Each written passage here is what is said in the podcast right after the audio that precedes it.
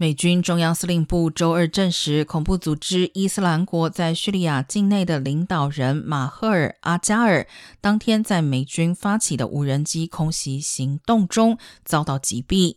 声明中指出，阿加尔是伊斯兰国排名前五的领导人之一。美军的初步审查显示，还有一名与阿加尔关系密切的伊斯兰国高层人员在本次空袭中重伤。且此次空袭行动没有造成平民伤亡。拜登总统在当天发布的声明中，对美军此次空袭行动的成功表达了祝贺。